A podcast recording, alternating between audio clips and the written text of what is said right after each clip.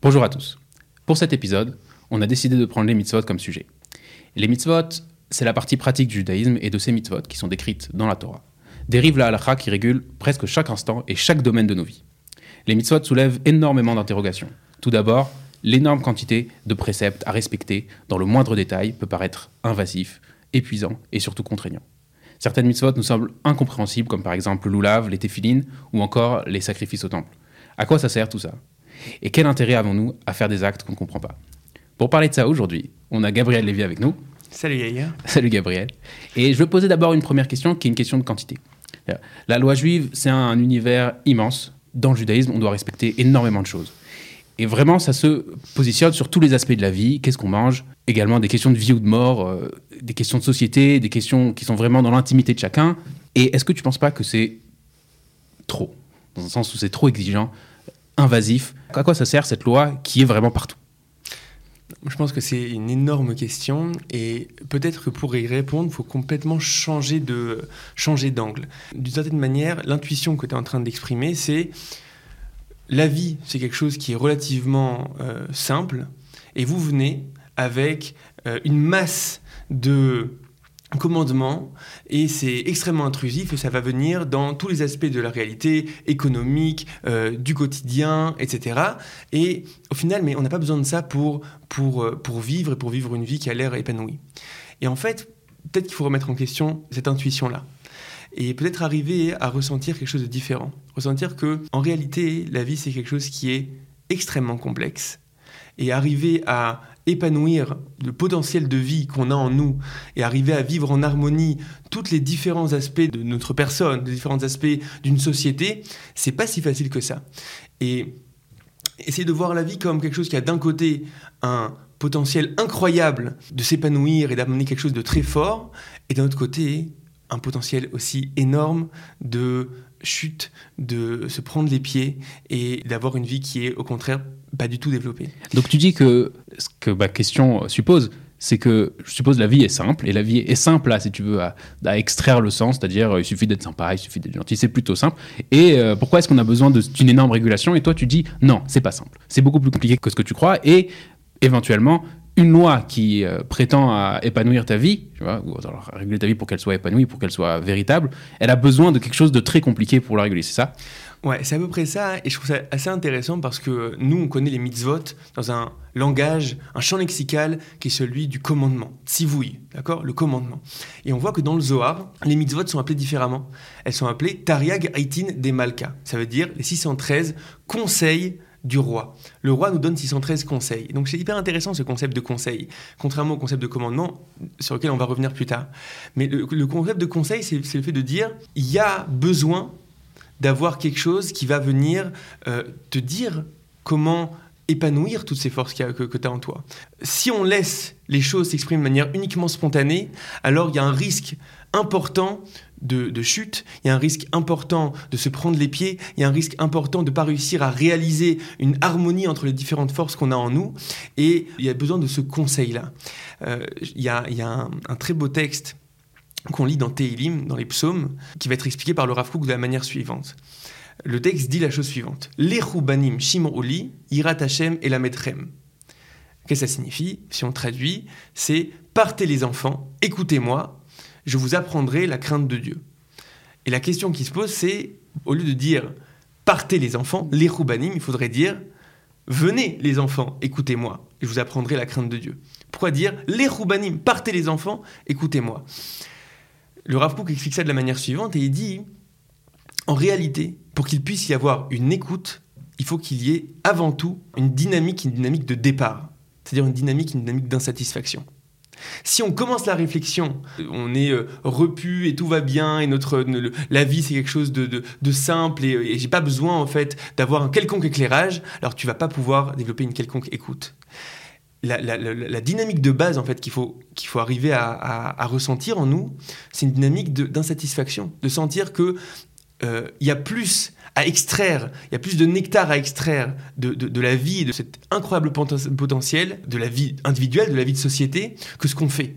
Et donc, et donc j'ai une écoute vers quelque chose qui va être hétéronome, quelque chose qui va, être, qui va venir de l'extérieur pour peut-être me proposer un certain éclairage. Mais ça ne peut se faire que s'il y a une insatisfaction première, une intuition que à titre individuel et à titre de société, on peut arriver beaucoup, beaucoup plus haut on peut arriver à des qualités d'être beaucoup plus grandes et j'y arrive pas tout seul et j'ai besoin maintenant qu'il y ait quelque chose qui vienne m'aider dans tous les aspects de la réalité pour arriver à raffiner chacun des aspects. Alors question de détail, alors pourquoi dans, vraiment dans chaque détail? Parce que si tu m'avais dit euh, euh, il y a des, grands principes euh, auxquels il faut vraiment respecter comme des, comme des commandements, c'est-à-dire sans qu'on puisse s'en séparer et mm-hmm. qu'on respecte de façon très stricte, mais il y a des, petits détails, des petites choses qui sont, qui sont parfois qui peuvent nous sembler, sembler insignifiantes. Je comprends la question et c'est, je pense, c'est sûr que ça nous paraît étranger dans un, dans un, dans un premier temps.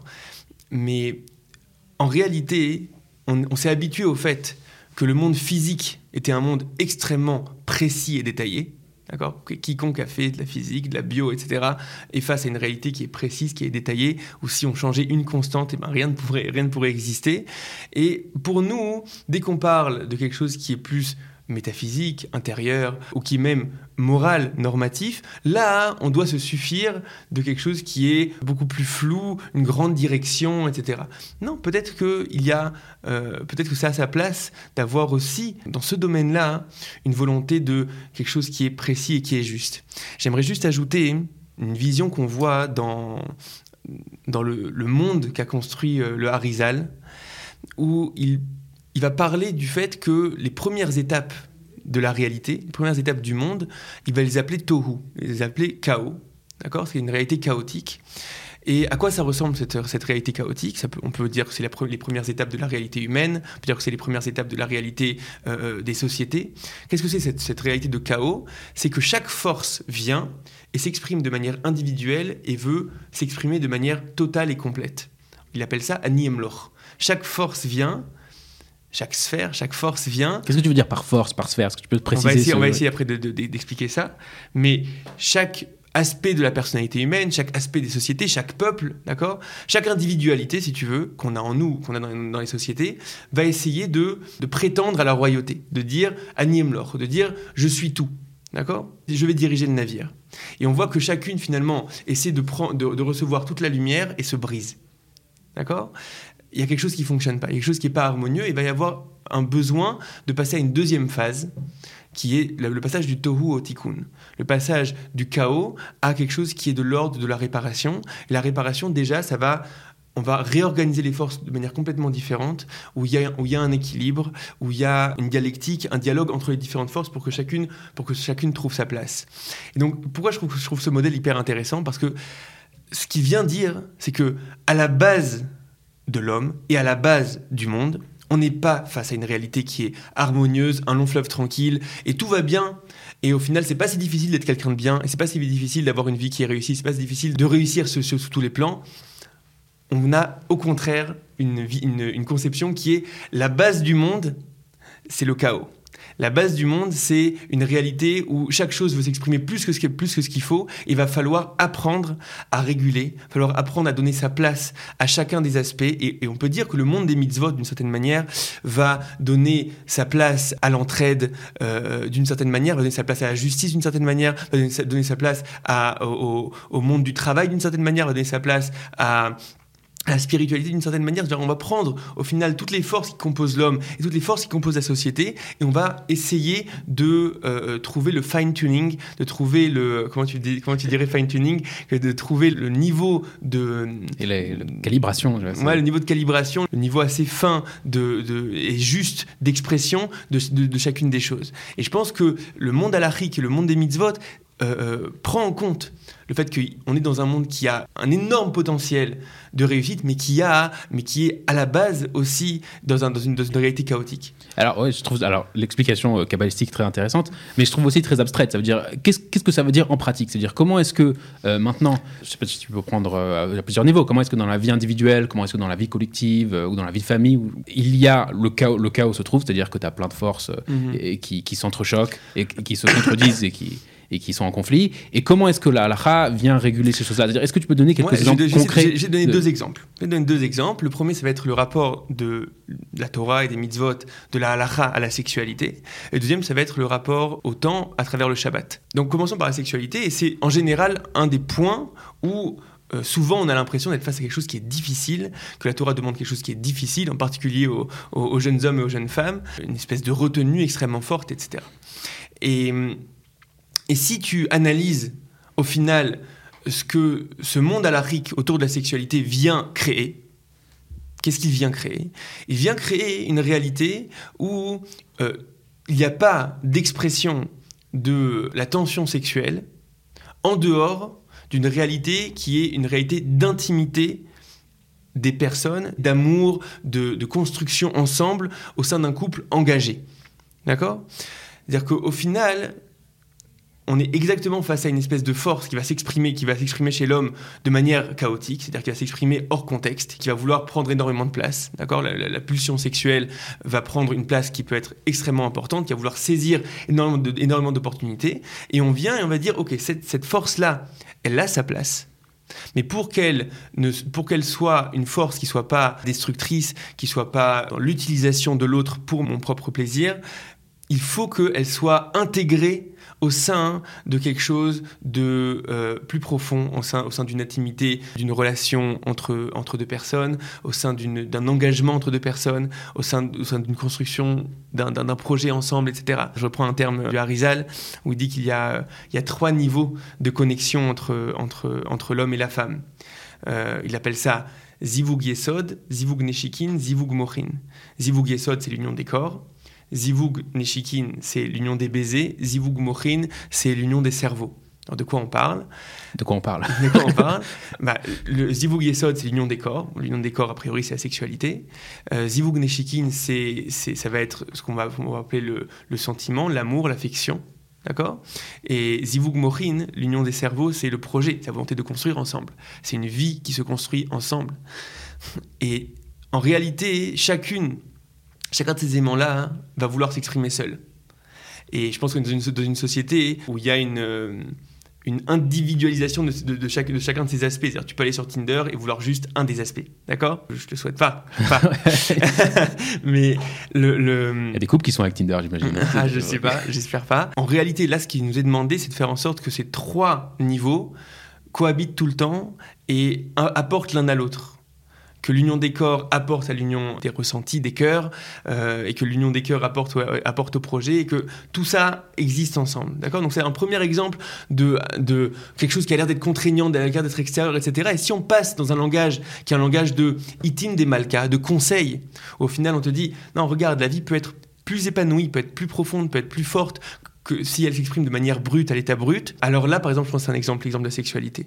Alors, je peux faire une, demander une Bien précision là-dessus parce que euh, c'est ce que tu as l'air de dire, c'est que la, la sexualité, c'est euh, une force euh, primordiale en chaque être humain et que la Torah décide de, de, la, de la mettre en contexte seulement dans le mariage. C'est ça l'idée. Mais selon ce que tu dis, selon le harizal, c'est parce que ces trois niveaux doivent s'aligner euh, le, le Mhm. niveau du corps, le niveau du cœur et le niveau de l'esprit euh, entre, entre le couple. C'est là que la sexualité trouve, c'est-à-dire que c'est là que l'union du corps, si tu veux, trouve son contexte. si tu veux. Mais, mais quelque part, la, la, la, la, ra- c'est-à-dire l'obligation, est-ce que de- de- d'être d'être marié pour euh, exprimer sa sexualité Euh, pas forcément, c'est-à-dire je peux, je peux beaucoup imaginer beaucoup de situations dans lesquelles euh, des, gens mariés euh, ne vivent que leur sexualité finalement, ou je peux avoir des sexualités très, très malsaines aussi Mhm. à l'intérieur de mariage.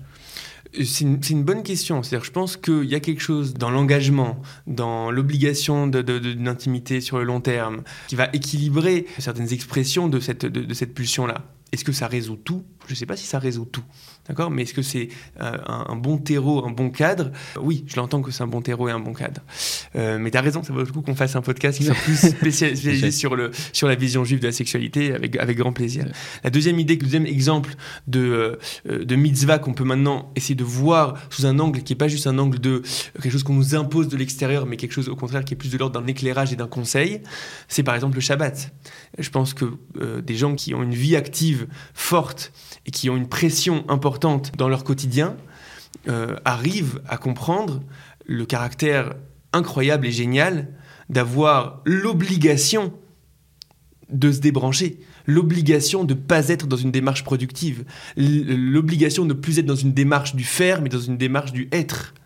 D'accord? C'est-à-dire que je pense que c'est quelque chose que toute personne, euh, moi c'est intéressant parce que j'ai l'impression d'avoir d'avoir redécouvert le Shabbat depuis que j'ai une vie active un peu plus, un peu plus sérieuse. À l'époque où j'étais en yeshiva euh, tranquillement, le Shabbat, bon, c'est pas forcément. Là, la, vie est un long fleuve tranquille. Voilà, là la vie est un long fleuve tranquille. Euh, à partir du moment où tu commences à avoir des responsabilités, tu commences à, avoir, tu commences à courir à droite à gauche, etc. Là, quelque chose qui a l'air à première vue, le Shabbat a l'air à première vue d'être quelque chose d'extrêmement contraignant. Euh, d'être quelque chose qui vient et qui dit ne fais pas ci, ne fais pas ça, etc. Euh, d'un coup, tu vois que ces limites-là, au final, ouvrent une possibilité de, euh, de reconnexion, une possibilité de, on peut le dire sous plein d'angles, une possibilité de reconnexion familiale, reconnexion à soi, reconnexion à la spiritualité, reconnexion à, énormément de choses. Et, donc, je pense que il y a plein de, il y a plein de mitzvot où on pourrait faire ce travail-là, et c'est l'étude de, du sens des mitzvot qui peut faire ce travail-là, qui est de passer d'un langage où ça a l'air d'être quelque chose qui m'est imposé de l'extérieur, et pourquoi, vous me, et pourquoi vous rentrez dans tous les détails de ma vie individuelle et de société, c'est important à mon avis de le signifier, on ne parle pas que de l'individu, on parle aussi de la vie économique, on parle de la vie judiciaire, on parle de la vie agricole.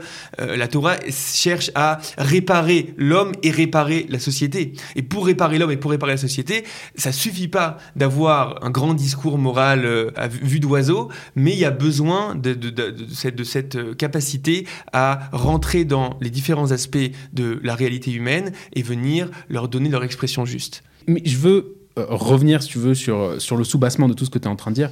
Et, quelque part quelque chose qui est, que je trouve contradictoire, es en train de dire, que je trouve contradictoire avec ce que, ce que moi je connais de la Torah. C'est-à-dire que la Torah, elle présente avant tout les mitzvot comme les commandements divins. Et on revient à ce qu'on avait commencé à dire au et, beaucoup de commentateurs aussi insistent là-dessus qu'on ne fait pas les mitzvot pour quelconque euh, raison, parce que ça nous fait du bien, euh, la cache-route, euh, c'est pas hygiénique, etc. Hmm. C'est-à-dire que, j'ai envie de dire, la Torah, c'est pas un manuel de coaching. on n'est pas là avec Tony Robbins une semaine à, se découvrir. C'est pas ça que. On a l'impression vraiment que la Torah, elle, elle vient en premier lieu nous dire Dieu nous a demandé de faire ABCD. Et c'est comme ça qu'on doit regarder ces commandements, comme des commandements et pas comme des bons conseils ou hmm. un, manuel de développement personnel.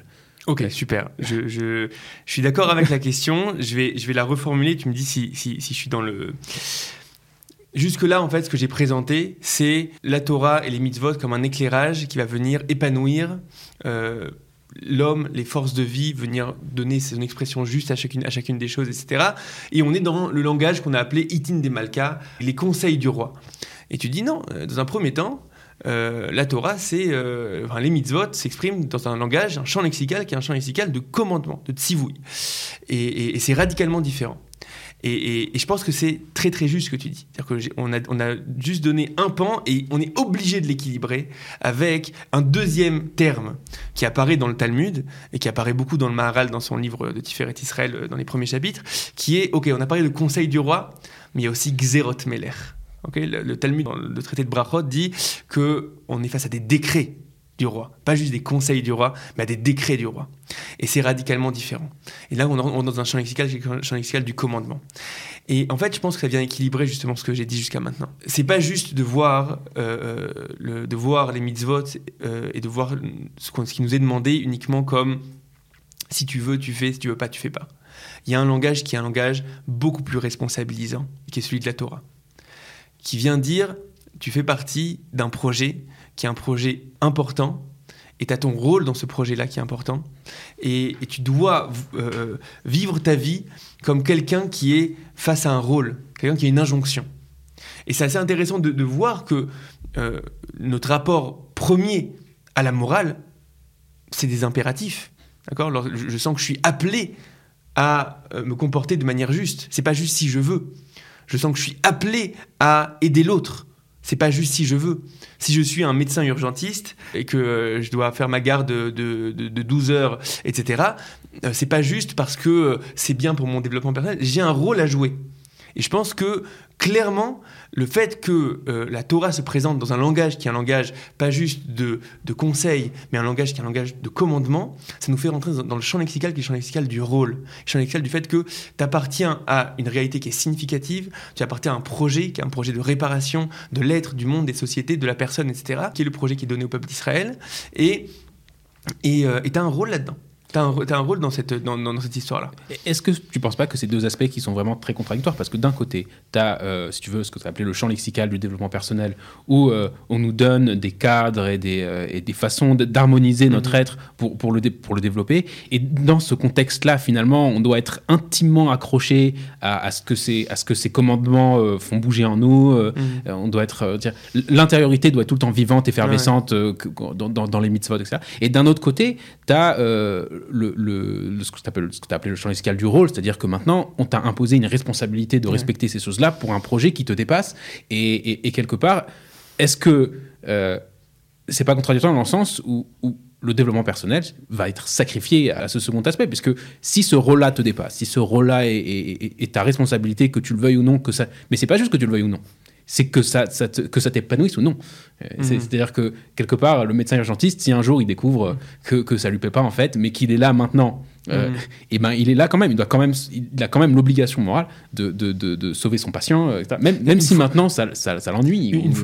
Une fois qu'on a présenté ça comme, comme deux entités distinctes, euh, le conseil face au décret, ok, si on peut dire comme ça, en réalité, en réalité j'ai l'impression que dans, dans le vécu juif, ça se, ça se lie bien de l'intérieur. C'est-à-dire que c'est une espèce de réalité où on nous demande et on, nous, on exige de nous de nous élever. Ok? C'est-à-dire que c'est de nous élever. C'est clairement quelque chose qui est de l'ordre de l'élévation de la personne, de la société et de- des différents aspects de, de- l'être. C'est clairement quelque chose qui est de l'ordre de l'élévation. Et il y a quelque chose qui est de l'ordre de quelque chose qui est aussi pour nous. Mais on nous demande de faire ça. Mhm. On exige, on exige de nous d'être dans une réalité d'élévation. Et j'ai l'impression que, en tout cas dans mon vécu, je sais pas si c'est pour, si pour tout le monde c'est vécu de cette manière-là, mais j'ai l'impression que ça se lit bien. Ça se lit bien. Et j'aimerais juste apporter euh, peut-être un autre point, hein, qui est les bienfaits du champ lexical du commandement. Euh, Parce que souvent, le champ lexical du commandement, c'est celui qui, euh, qui nous fatigue, celui qui est difficile. Mais je trouve qu'il a, il a aussi ses bienfaits, le champ lexical du commandement. L'autre option, c'est l'option de la spontanéité. C'est le fait de dire, finalement, on fera, euh, on fera le bien de manière complètement spontanée et quand ça, et quand ça sort. Mais quelqu'un qui a un petit peu d'expérience de vie se rend compte qu'au final, euh, s'il n'y a pas quelque chose qui est de l'ordre de l'obligation, du commandement, de l'injonction, alors souvent, hein, le rouleau compresseur de, euh, du quotidien, le rouleau compresseur de, la vie fait que tu prends pas le temps. Tu prends pas le temps pour faire toutes ces choses qui sont si importantes pour toi. Quelqu'un qui, pour qui c'est important d'aller aider son prochain, d'aller donner de ses moyens, de son argent pour, pour quelqu'un d'autre, etc. S'il laisse ça uniquement euh, à l'expression spontanée, et ben en général, quand il fera son bilan à la fin de l'année, il dira j'ai pas réussi à prendre assez de temps pour ça. Le fait qu'il y ait, par exemple dans, dans, dans, dans, le judaïsme, le fait qu'il y ait l'obligation de donner 10% de son revenu, le fait que l'agriculteur doive donner la fin de son champ, ce qui est tombé, euh, aussi 10%, etc. Le fait d'avoir d'instaurer ça comme norme, d'instaurer ça comme commandement, ça fait de la place, ça oblige la réalité à être façonnée par ces valeurs-là, et, alors, alors que dans la spontanéité, il y a quelque chose qui est, lorsque j'aurai fini de tout ce qui est nécessaire, alors je pourrai avoir mon moment de spiritualité, mon moment d'aide, mon moment... Donc je trouve que le champ lexical du commandement, même sur les choses qu'on comprend et qu'on ferait de manière spontanée, il y a plein de choses dans la Torah qu'on comprend bien et qu'on ferait de manière spontanée. Prendre du temps pour, euh, pour, pour étudier, prendre du temps pour, pour, pour, pour aider son prochain, prendre du temps pour respecter ses, pour respecter ses parents, etc. C'est des choses qui sont relativement proches de notre boussole morale.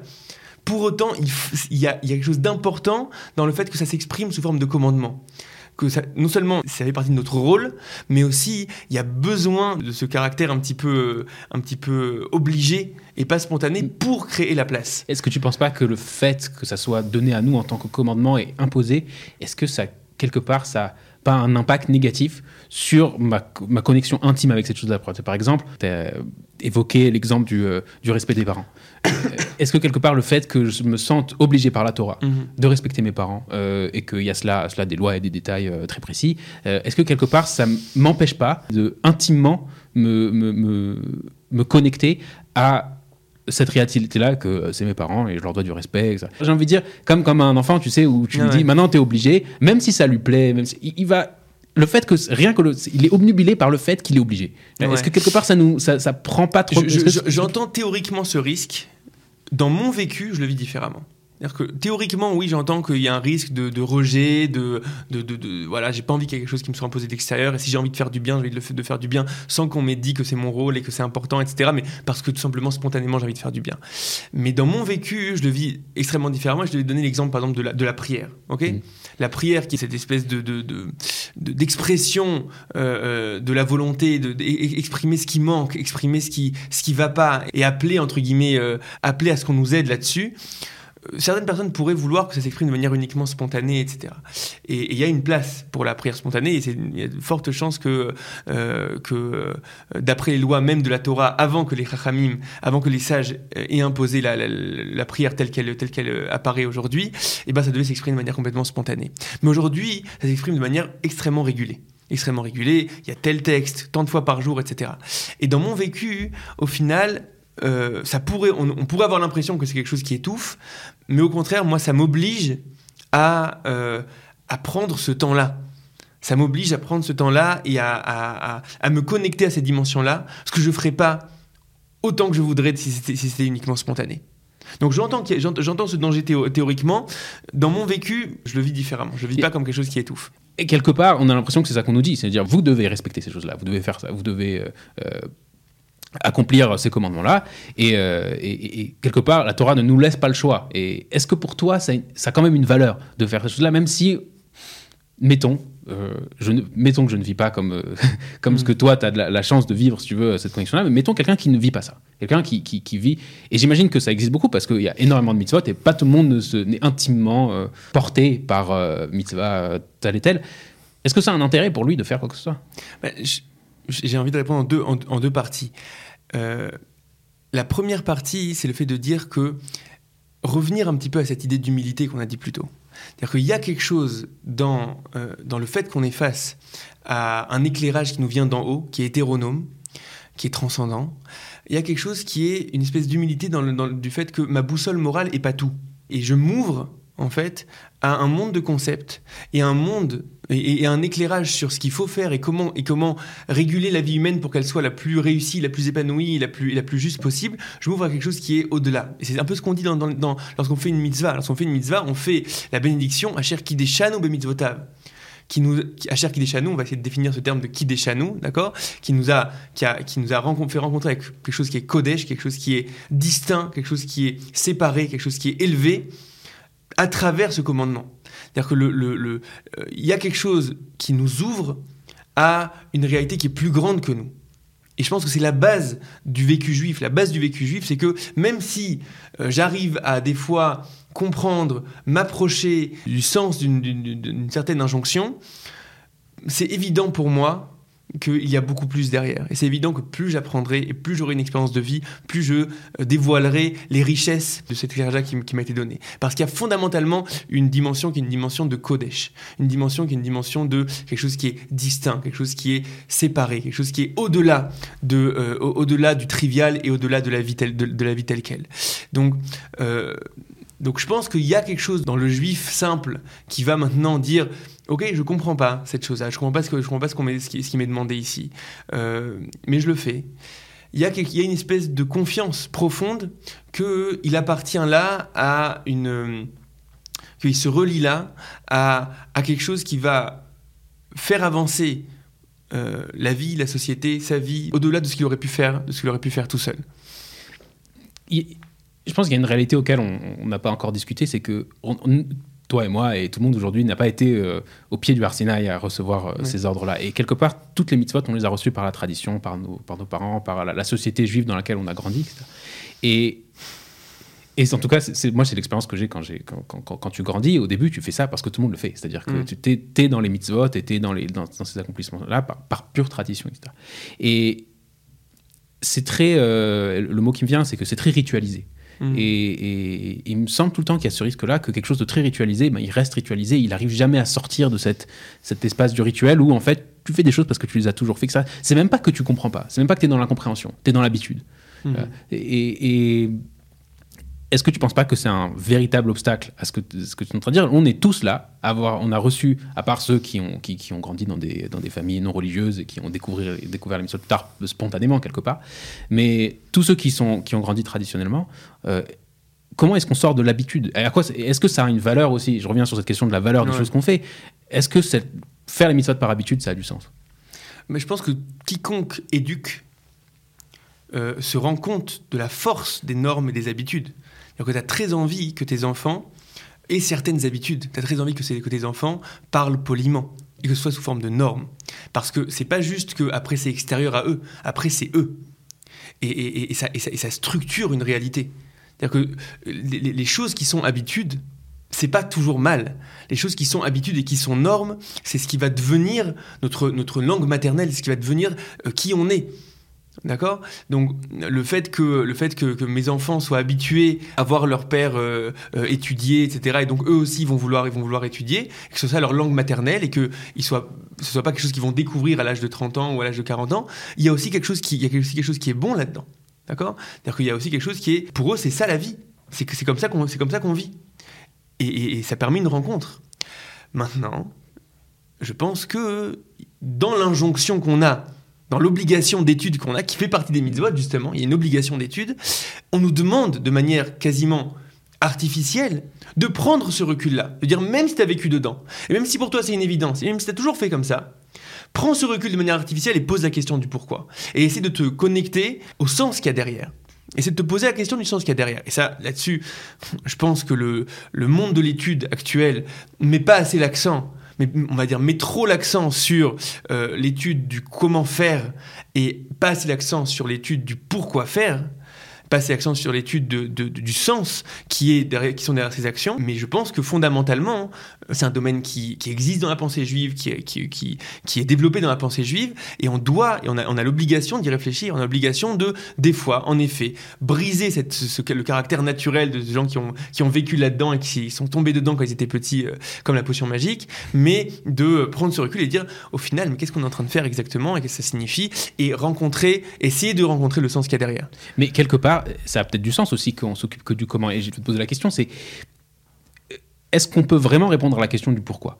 Quelque part, si, je reviens à ce qu'on a dit au début, les mitzvot sont des commandements qui sont donnés euh, par Dieu, Dieu le créateur du monde, de l'univers, de tout ce qui existe, euh, de, la, de la fourmi jusqu'à la galaxie. Et, est-ce que un ordre qui donne, il peut être sujet à la question pourquoi? Pourquoi? C'est-à-dire, est-ce que quelque part, c'est de rentrer dans la tête de Dieu et, et, et, même s'il y a beaucoup de. Et j'ai envie de dire, si je pose la question pourquoi, est-ce que n'importe quelle réponse que tu vas donner, elle va être réductrice? Mhm. Elle va être réductrice. Et peut-être qu'on est, on est, comment dire, on est plus à l'aise de s'intéresser au comment, parce qu'au moins on a des réponses qui peuvent être en quelque sorte définitives, alors que le pourquoi, c'est juste une énorme question ouverte qu'on mhm. n'arrivera jamais à fermer. Et, ça revient sur la question de l'incompréhension. Mhm. Il y a des choses qui sont vraiment dans la Torah, et depuis qu'on y réfléchit depuis 2000 ans, euh, et je ne vois pas de quoi on parle. C'est-à-dire, euh, le, le, Déjà sur, le, Loulav, par exemple. Moi, le Loulav, c'est un mystère total. Je ne comprends pas ce qu'on veut. Déjà sur le premier aspect de ce que tu as dit, qui est est-ce qu'on peut, d'une certaine manière, euh, proposer une explication face à quelque chose qui vient de l'absolu, qui vient de transcendant, etc. Le, le... Moi, je trouve ça assez intéressant, même étymologiquement parlant, qu'on parle de ta'amé à mitzvot. Donc le terme qu'on utilise pour dire le sens des mitzvot, c'est ta'am. Ta'am, ça veut dire le goût. Donc c'est vraiment de l'ordre de on goûte. D'accord? C'est-à-dire que goûter, c'est euh, à la fois une approche, mais c'est mais c'est pas euh, c'est pas avaler, c'est pas faire le tour. D'accord? Euh, et, je pense qu'il y a quelque chose de, fondamentalement comme ça. C'est-à-dire qu'on on, sait qu'on est face à quelque chose qui est infini, mais ça ne veut pas dire que j'en suis exclu. Ça ne veut pas dire que j'ai rien à, à, apprendre de ça. Et, tu vois que à travers toute la littérature du peuple juif, que ce soit le Rambam dans Moré Nevorim, que ce soit euh, le Maharal dans, toutes ses œuvres, euh, que ce soit euh, le Rav que ce soit le Kuzari, etc., on a parlé du sens des mitzvot. On a parlé du sens des mitzvot avec beaucoup d'humilité. C'est-à-dire qu'on a été capable de, de ne pas enfermer dans notre intelligibilité, dans notre capacité de comprendre ce qu'on est en train de faire. Mais d'un autre côté, on veut pas non plus que ce soit quelque chose qui est complètement étranger à nous, on nous demande juste de faire et c'est complètement étranger à nous. C'est-à-dire qu'on n'est pas face à, euh, à, des idéaux qui sont complètement étrangers à la conscience humaine. C'est pas comme si notre bien était radicalement différent du bien divin. D'accord? Le bien tel que l'homme le voit dans l'altruisme, dans l'humilité, dans, dans, dans, dans, dans la capacité à, à avoir trouvé un équilibre entre matière et esprit, etc., c'est pas quelque chose qui ait aucun rapport et qui n'a absolument rien à voir avec ce qui est demandé d'en haut. Non, y a- on doit être capable de, de- tenir, euh, de tenir ce- un discours qui est complexe, où à la fois on a une approche, on arrive à goûter la chose, mais d'un autre côté, on sent qu'il y a quelque chose qui nous dépasse. Ok, mais alors comment est-ce que tu comprends euh, Et il y a quelques exemples comme ça, il n'y en a pas énormément, mais comment tu comprends euh, ces mitzvot-là qui sont vraiment hors de notre compréhension? C'est-à-dire qu'il y a par exemple l'exemple euh, fameux de la vache rousse où, euh, Mhm.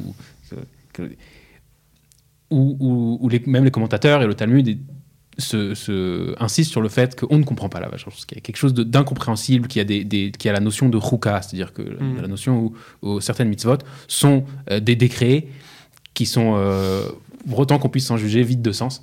Euh, comment est-ce que. Et, et c'est-à-dire que c'est pas que euh, c'est juste des choses auxquelles, je sais pas, peut-être on n'est pas assez intelligent, c'est possible, mais, mais la Torah semble témoigner, et le Mm. Talmud semble témoigner qu'il y a des choses auxquelles on n'a pas vraiment accès. Alors, je, je- je pense qu'on arrive à un sujet qui est hyper important, qui est le fait que euh, une des grandes difficultés que l'homme moderne a face au monde des mitzvot, c'est qu'il y a certains domaines de mitzvot qui ont l'air d'être, pour nous, complètement déconnectés de notre boussole morale.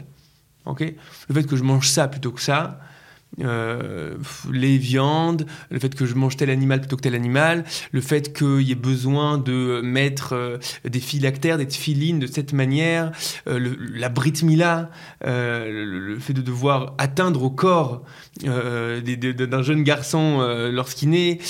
Et c'est ça souvent ce qui crée le sentiment d'étrangeté. C'est-à-dire qu'il y a plein plein de choses avec lesquelles on, on- on s'identifie. La Torah est pleine de justice, euh, d'appel à la justice, d'appel à la, d'appel au chesed, d'appel au don, etc., d'appel à, à- à l'esprit, d'appel à la spiritualité. Mais il y a des choses où on dit là, là on suit plus, on comprend pas exactement ce qui nous est demandé. Tu as donné l'exemple du loulave, on doit Ah oui. brandir, un, on doit brandir un loulave, etc. Et en fait, j'ai envie de d'inverser la question et de dire peut-être que c'est pas la Torah qui est en cause, peut-être que nous on est en cause. Dans Je vais expliquer sens? pourquoi. Oui. Si on regarde un peu, euh, si on essaie de catégoriser, de dire quelles sont les choses qu'on comprend pas?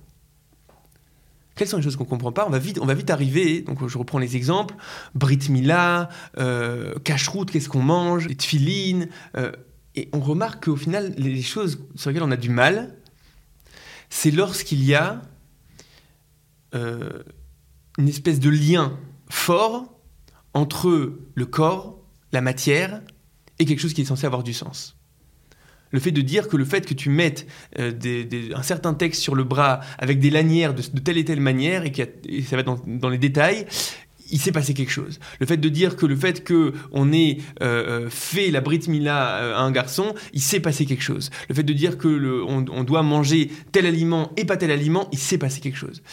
En réalité, peut-être, et là j'inverse la question, peut-être que c'est pas euh, la Torah qui est hors sujet, peut-être que nous, il y a en nous une certaine insensibilité, une certaine incapacité de vivre la réalité du corps, la réalité concrète, la réalité matérielle, comme porteuse de sens. Et je vais essayer de donner quelques exemples pour qu'on arrive à, pour qu'on arrive à comprendre.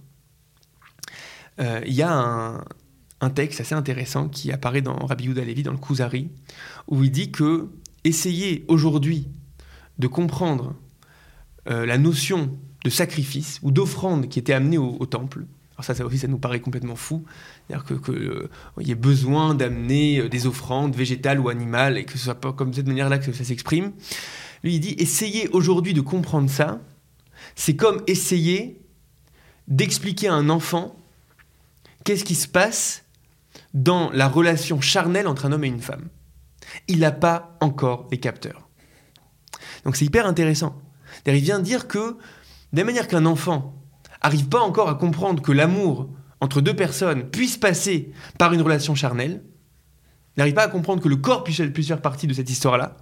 D'une certaine manière, nous aussi, on a cette insensibilité, cette déconnexion-là, et on n'est pas capable de comprendre que le fait de manger ça et pas ça, et qu'un aliment qui vient de tel animal, c'est différent, fondamentalement différent de- d'un aliment qui vient d'un autre animal. Et le fait de, euh, euh, de faire la Brit Mila, c'est un corps qui est différent, qui va exprimer des choses différentes, qui va avoir un impact qui est, qui est différent. C'est c'est extrêmement difficile pour nous parce que euh, fondamentalement, il y a en nous une insensibilité, il y a en nous une, séparation profonde, il faudrait l'expliquer en, profondeur d'où vient cette séparation, il y a une séparation profonde entre le monde de la conscience où le sens se trouve et le monde euh, euh, et le monde du concret et le monde du corps qui lui est inerte, qui est de la matière inerte, qui est une espèce de minéral et où on peut pas vraiment dire qu'il y a quelque chose de significatif là-dedans. Un autre exemple que je veux donner.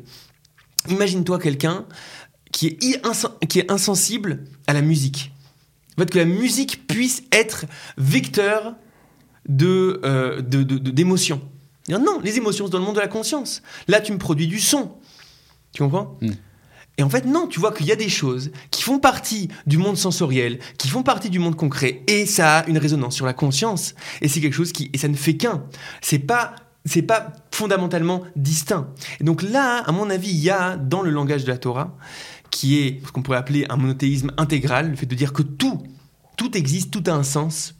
Il y a quelque chose qui est, qui est très fort, qui est le fait de dire, euh, dans le corps, dans le concret, dans la matière, quelque chose s'exprime et, et, pas et c'est un point important que le Rav Kook ramène souvent et c'est pas uniquement de la symbolique. Je vais définir ce que ah, voilà, explique qu'est-ce que tu veux dire parce que ce que j'avais envie de te poser comme question c'est euh, très bien tu veux dire qu'on n'est pas encore sensible à, des, actions qui devraient porter en nous des, comment dire un impact symbolique dans nos consciences. c'est-à-dire voilà je, je, mets je mets euh, je sais pas par exemple je, fais un, sacrifice et le sacrifice a une certaine signification et je me vois moi-même comme le sacrifice et, ah, voilà, faut, je vais, je vais essayer d'expliquer ce que le Rav Kook essaie de d'écarter lorsqu'il dit on ne veut pas rentrer dans la conception symbolique.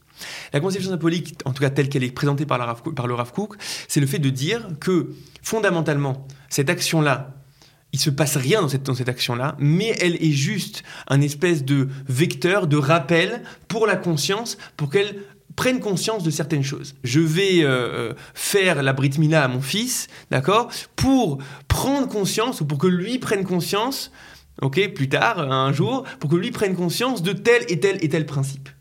Il se passe, et donc d'une certaine manière, ça aurait pu se faire d'une autre manière. On aurait pu euh, euh, lire euh, sur la place publique le principe qu'il faut avoir en tête. Et pourquoi il y a besoin que ça, que ça passe de cette manière-là? Et je pense que le langage alarique, euh, qui justement est pointilleux, il va te dire dans ça doit se faire comme ça et pas comme si, etc il vient complètement mettre de côté cette conception-là qui est la conception symbolique. Mais quelque part, est-ce que peut-être, éventuellement je serais d'accord, mais, mais est-ce que c'est pas quand même là, dans le sens où, toutes les actions, euh, toutes les actions et tous les, détails pratiques de l'alaha, ils n'ont pas une résonance symbolique aussi? C'est-à-dire que, est-ce que, peut-être pas seulement. C'est-à-dire toi, exactement. T'as, as, raison. Euh, à nouveau, le Rav Kook va dans ton sens. T'as, as de la chance.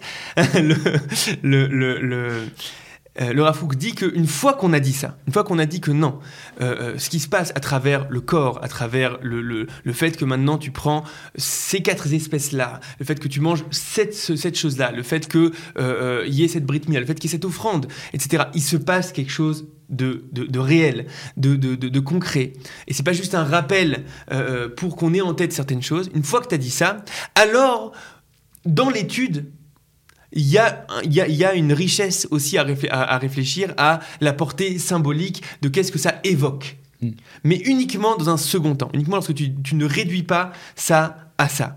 Et je pense que là, il y a un point qui est assez important et qui est difficile pour nous en fait à maîtriser, mais qui est une invitation en fait que la Torah nous donne. C'est-à-dire que oui, on vit dans une euh, dichotomie profonde, dans une incapacité de, de, de vivre euh, dans le corps et la matière quelque chose qui est significatif.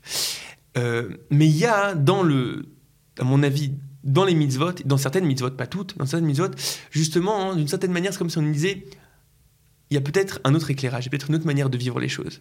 Un peu comme si je voulais euh, quelqu'un qui a une insensibilité et je voulais le sensibiliser à certaines choses, le sensibiliser au fait que la musique exprime exprime quelque chose. Le son exprime quelque chose. Il y a des gens qui, ont, qui, sont, atteints d'autisme, par exemple, et qui ont du mal à exprimer l'affection par le corps. D'accord? Alors que pour la plupart d'entre nous, lorsque j'enlace quelqu'un, je ne suis pas juste en train de faire un acte symbolique pour qu'il ait en tête que je l'apprécie. Enlacer, c'est l'expression corporelle de l'affection. l'expression, on va dire, de l'esprit de l'affection, ça va être, certains, certains mots. D'accord? Enlacer, c'est l'expression corporelle de l'affection. D'accord? Il y a ici une invitation à nous resensibiliser, à dire, ok, il y a certaines mitzvot qui vraiment appartiennent à un champ lexical qui est pas mon champ lexical de base. Et je comprends mieux lorsque la Torah nous parle de justice sociale, et nous parle de dons aux pauvres, et nous parle de spiritualité, nous parle d'études, etc. Là, je suis à la maison, je comprends, je, comprends, ce qui se passe. Mais c'est bien des fois qu'il y ait euh, un éclairage d'un coup qui me tape euh, sur, le, sur, le côté de l'œil en disant, ah non, il y a autre chose. Il y a autre chose, n'était pas forcément sensible à ça. T'es pas forcément sensible au fait que... Euh, que ce que tu manges et d'où ça vient, c'est porteur de. Il y a quelque chose là-dedans. Je, vois que c'est difficile à exprimer parce qu'on n'a pas les capteurs non plus. mais, c'est très intéressant. Je reviens, je reviens sur, je reviens sur euh, par exemple les sacrifices. Est-ce que tu ne penses pas qu'il y a quelque chose de moderne dans ce phénomène-là? Parce que si on euh, fast forward de 2500 ans en arrière, tout le monde faisait des sacrifices. C'était euh, c'était le c'était monnaie courante, c'est-à-dire que et c'était évident pour chaque païen euh, mm. de chaque coin de la Grèce qu'il fallait sacrifier un mouton ou une vache ou quoi que ce soit pour faire plaisir aux dieux. c'est-à-dire que l'humanité a pas toujours été insensible, si tu veux. Exactement. il y a un, des intervenants de Chauffard qui s'appelle le Rav Dokov, qui est un très grand penseur, qui, euh, qui euh, formalisait de la manière suivante. Il dit c'est fort probable que si tu remontes euh, il y a 2500 ans ou il y a 3000 ans, ce qui pour nous est incompréhensible était le plus compréhensible pour eux, et ce qui pour nous est le plus compréhensible était incompréhensible pour eux. Tu regardes un petit peu ce sur quoi devaient se battre les, prophètes lorsqu'ils faisaient des remontrances au peuple, c'était souvent prenez, faites attention à la veuve et l'orphelin. D'accord?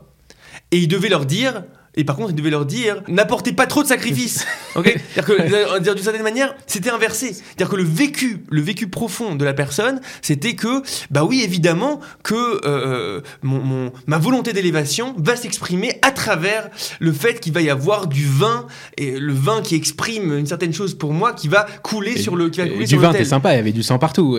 Hein il y avait du sang partout. Il y avait aussi, il y avait, il y avait, aussi du sang. C'est-à-dire que le, nous, on vit une espèce de réalité aseptisée comme ça, une réalité où on n'arrive pas à comprendre que que le, euh, que le sang ce soit ce soit une certaine ce, une certaine signification, que le vin c'est une signification qui est différente, etc. On n'arrive pas à comprendre ça. Ok, mais c'est parce que peut-être que notre angle de vue a bougé et il y a ici une, une, invitation à ouvrir l'angle de vue. Ça ne veut pas dire qu'on veut cesser d'être des, hommes modernes qui, euh, qui, pour, qui c'est évident qu'il faut s'occuper de la veuve et de l'orphelin, d'accord? Mais ça, mais, mais, ça veut dire qu'on veut aussi nous inviter à, à, euh, à ouvrir les yeux vers d'autres phénomènes. Donc là, ce que j'ai fait juste, je résume ce que j'ai fait à, ta question, tu dis, euh, la Torah est bizarre, et je dis d'une certaine manière, c'est peut-être nous qui sommes insensibles.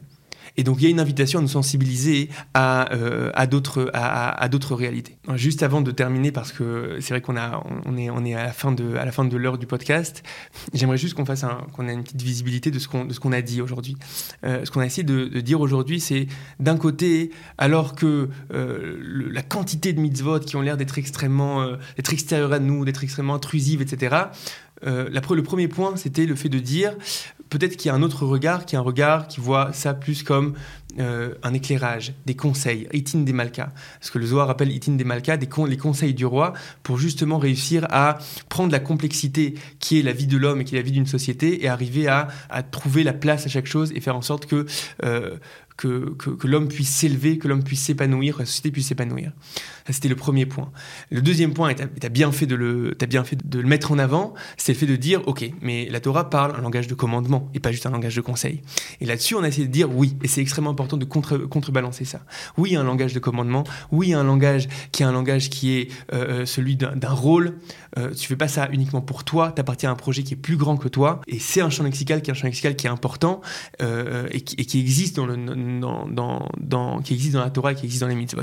Et le troisième point, hein, vraiment en survol. Le troisième point, c'est ok, mais bon, il y a, y a quand même beaucoup, beaucoup de mitzvot qui ont l'air complètement, complètement étranges et bizarres et, et, déconnectés de toute notre boussole morale, euh, soit la Brit Mila ou le Lulav, etc.